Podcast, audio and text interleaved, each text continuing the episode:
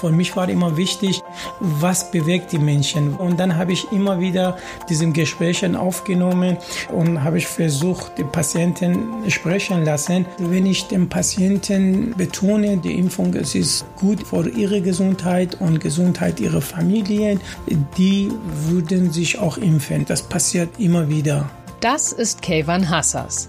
Der Hausarzt mit iranischer Migrationsgeschichte hat eine Praxis in Berlin. Dort habe ich ihn bei der Arbeit begleitet. Mitte August.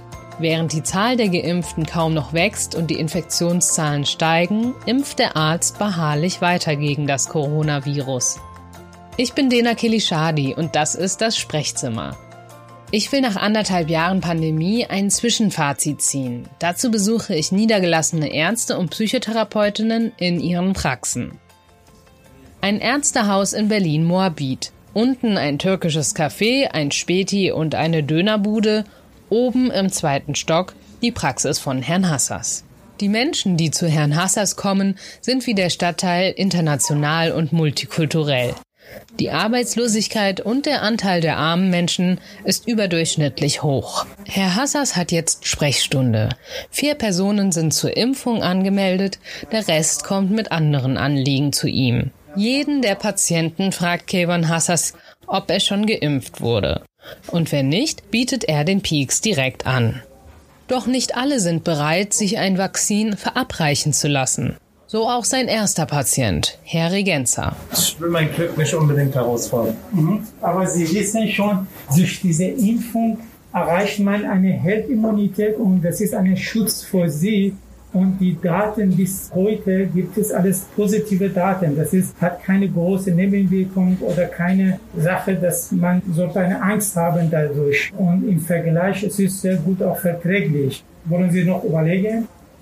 Ich lasse mich, egal ja, okay. was wenn, kommt. Wenn Sie, wenn Sie nicht, nicht möchten, das natürlich ist es keine Verlangt, aber Sie wissen jetzt. So in zehn Jahren, wenn der Impfstoff erforscht ist, wenn es richtige Daten gibt, Verläufe, alles dies, das, dann schön und gut genug Endberichte. Aber der ist noch ganz unerforscht, dieser Impfstoff. Man weiß nicht, was da drin ist. Ja. Und der Staat macht Druck, dass jeder ihn sich jetzt gibt, den Impfstoff. Warum? Für was? Ja, Warum? Weil, sehen Sie. Herr Hassas setzt nochmal an.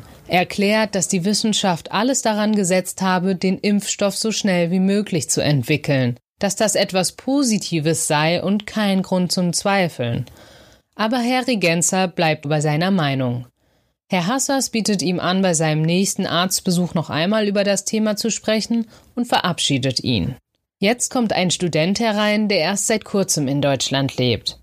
Da er einige Sprachschwierigkeiten hat, geht Herr Hassers den Aufklärungsbogen mit ihm gemeinsam durch. Also hier musste man eine Kreuz machen. Entweder musste man einwilligen, also möchte dann das machen, ja. oder man möchte nicht. Oh. Da muss man eine Kreuz machen. Aber ich diese, diese Punkte nicht verstanden. Und auch mit dem nächsten Patienten, einem Geflüchteten aus Afghanistan, muss er den Bogen geduldig durchgehen.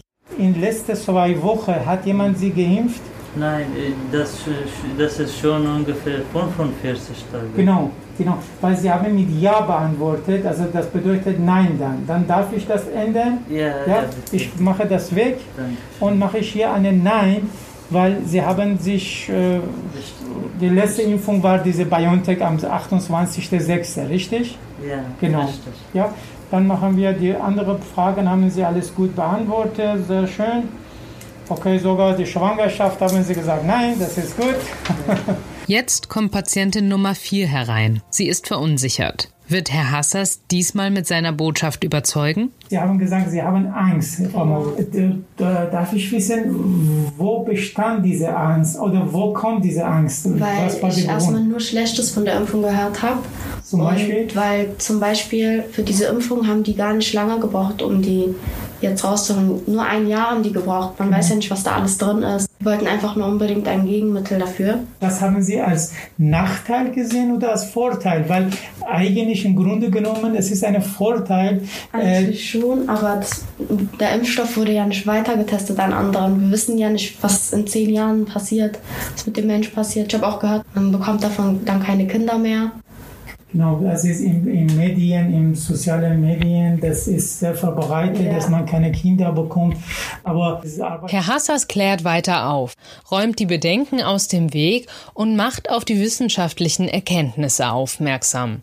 Und das scheint zu funktionieren. Ich bin heute eigentlich nur in die Praxis gekommen, weil ich krank bin und habe mich aber nach dem Gespräch mit dem Doktor entschieden, mich impfen zu lassen. Die Patientin sagt zu, dass sie zur Impfung kommt, sobald es ihr wieder besser geht. Die Sprechstunde ist jetzt vorbei. Herr Hassers und ich setzen uns jeweils mit einer Tasse Kaffee zusammen, um auf anderthalb Jahre Pandemie zurückzublicken.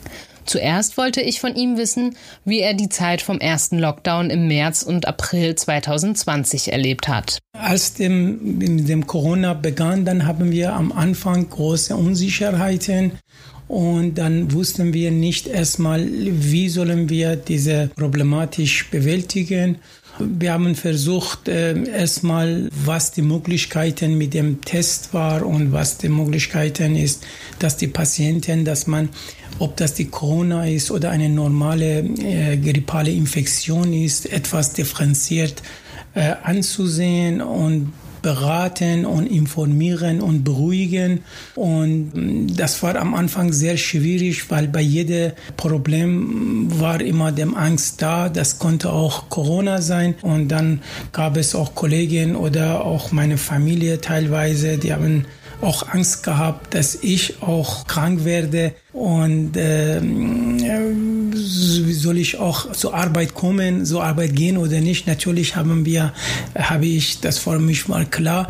Die Patienten gerade jetzt brauchen, ich kann differenzierter mit der Sache umgehen und auch mich teilweise auch schützen und da würde ich meine Präsenz zeigen und das haben wir auch natürlich am Anfang auch gemacht. Wie haben Sie es geschafft, in der Pandemie die Versorgung weiter sicherzustellen? Welche Vorkehrungen haben Sie getroffen? In dieser Zeit? Wir sind auch immer dann langsam, langsam auch mit diesem äh, Sache gewachsen. Wir haben gesehen, aha, wir müssen auch äh, Schutzglatz uns äh, einbringen. Wir haben gesehen, wir müssen da schreiben, bitte ohne Maske nicht reinkommen. Und dann immer, wenn das Test, äh, also ein Verdacht war, dass wir uns ankleiden und äh, Patienten im anderen Zimmer zu äh, begleiten und versuchen, anderem Zeitraumen, Zeitkorridoren schaffen, damit die Patienten, die Verdacht auf Corona bestand, nicht mit dem anderen Patienten, die im alltäglich kamen, sich im Kontakt kommen. Und äh, natürlich, das war am Anfang alles nicht klar und war schwierig, aber langsam, langsam haben wir uns eine Organisation gefunden, wie man trotz dieser Corona, trotz dieser Angst, das beherrschen kann. Und das haben wir immer dazu gelernt. Am Anfang gab es ja überall auch einen Mangel an Masken und Kitteln. Wie war das für Sie? Wir hatten auch dieses Problem gehabt. Wir haben uns versucht, auch über Internet, über die Fachhandel, wo wir immer unseren äh, Bedarf beziehen haben, auch etwas uns versorgen mit diesen ganzen Schutzmaßnahmen, aber da hieß das, sie sind auch auf der Liste, sie müssen das warten und äh, natürlich haben wir im Laufe dieser Zeit äh, immer höheren Preisen haben wir bezahlt. Irgendwie konnte man sich da durchboxen und hat geschafft, ja. Haben Sie sich da von der Politik im Stich gelassen gefühlt? Wir haben dieses Moment, das haben wir uns alleine gelassen gefühlt, ja. Also dieser Moment, wo fehlte uns an Kleinigkeiten. Man hatte in Deutschland nicht erwartet an, an Mundschutzmaßnahmen oder Maske, das sollen fehlen. Also das war für uns auch sehr schwierig zu begreifen, warum sowas passiert. Natürlich, wir haben auch etwas mehr Unterstützung gewünscht. Das war natürlich unser Wunsch, ja. Gab es dann auch so als behandelnder Arzt Fälle, wo Sie gesehen haben, da ist eine Krankheit verschleppt worden, die Menschen sind mit schlechten Blutwerten dann am Ende bei Ihnen gelandet, also dass die Verlaufskontrolle nicht mehr so möglich war. Haben Sie das auch gespürt in der Praxis? Haben wir gespürt. Auch gab es darunter Patienten mit, ob Herzinfarkt war oder mit dem, das Diabetes, Komplikationen oder bestimmte Depression oder bestimmte Problematik, die sich gekämpft haben und nicht einfach zum Arzt, also zu uns gekommen sind. Das gab es auch in dieser Hinsicht große Mangel natürlich an Versorgung, ja. Wie war das dann bei der Impfung, wenn Sie jetzt ins Impfen denken? Da war ja am Anfang viel Mangel auch an Impfstoff vorhanden. Wie hat sich das bei Ihnen dann in der Praxis konkret gezeigt? Also wie haben Sie das erlebt? Also mit Impfung, das war auch für mich auch immer interessant, weil ich habe am Anfang immer den Patienten, bevor das losging, immer getrostet, ja, wird irgendwann bestimmt Impfung kommen und wenn die Impfung kommt, dann äh, haben wir dieses Problem Problem auch besiegt. Und äh, wir haben auch sehnsüchtig gewartet und dann irgendwann hieß das, ja, der Impfung mit BioNTech wurde genehmigt und beziehungsweise kann man impfen, impfen aber dann hieß das auf einmal erstmal bekommen die Impfzentren. Erstmal für mich persönlich war, also das ist meine eigene Meinung, also war ein bisschen Enttäuschung, weil wir haben in erster Linie Patienten immer die Vertrauen gewonnen, ja, wenn Impfungen kommen, dann werden sie geimpft und dann das Problem wird gelöst teilweise oder großen Teil und dann auf einmal hieß das, wir durften nicht impfen und dann habe ich immer wieder Patienten gesehen, ja Doktor, ich lasse mich bei Ihnen impfen. Ich habe gesagt, ja, aber machen Sie sind pionisiert. Je früher, desto besser. Lassen Sie sich impfen. Manche haben das natürlich mit diesem Gesprächen, haben sie sich zufrieden gegeben und die haben zur Impfzentren gegangen. Aber gab es auch viele Patienten, die haben gesagt, nein Doktor, ja okay, aber da ist ein fremder Arzt. Ich würde so warten, bis bei Ihnen dann mich impfen lasse. Das heißt, Sie hätten sich am Anfang gewünscht, dass Sie direkt loslegen können, auch als Hausarzt, also dass sie ihre Patienten nicht erst ins Impfzentrum überweisen müssen, sondern dass sie selber auch impfen dürfen. Das war ihr Wunsch am Anfang. Das war dann nicht der Fall, dass sie das durften.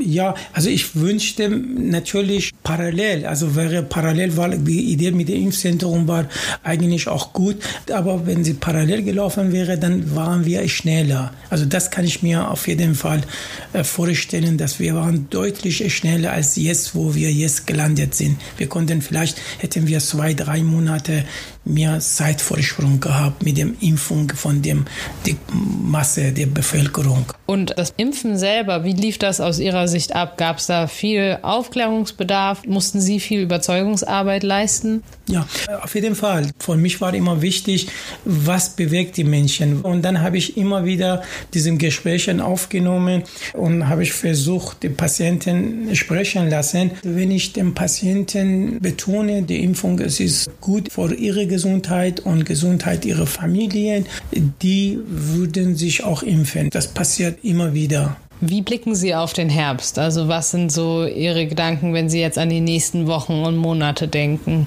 Worauf stellen Sie sich jetzt ein? Erstmal äh, hoffe ich, dass die Menschen mehr sich impfen. Dann bin ich zuversichtlich, das haben wir, können wir auch gut überstehen. Mein Wunsch ist, dass die Politik sich mit den Menschen, die Migrationshintergrund haben oder die Menschen, die nicht äh, aktiv in Gesellschaft teilnehmen, mehr mir widmet und mir ihre Stimme auch hört und in irgendeinem Art oder bestimmten Programme veranlässt, damit die auch sich bereit erklären und impfen lassen, weil ich glaube, manche Gruppe von Menschen, die sind abgeschnitten von diesem ganzen Geschehen. Die, die haben dem Ernst der Lage, obwohl so viel Nachrichten oder so viel Informationen gibt es, aber die verfolgen nicht so richtig. Die nehmen ihre Informationen von ihrem Heimatland oder ihrer eigenen Sprache und die sind irgendwie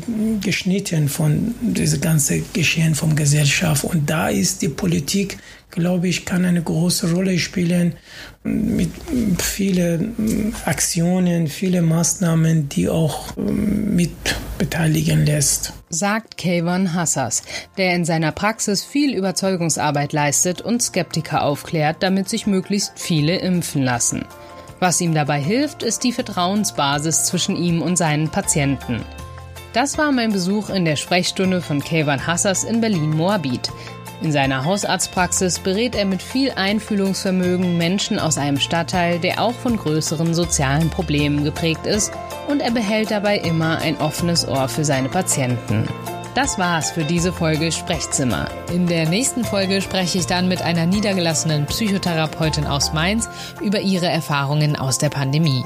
Wenn es Ihnen gefallen hat, würde ich mich freuen, wenn Sie das Sprechzimmer weiterempfehlen und den Podcast abonnieren.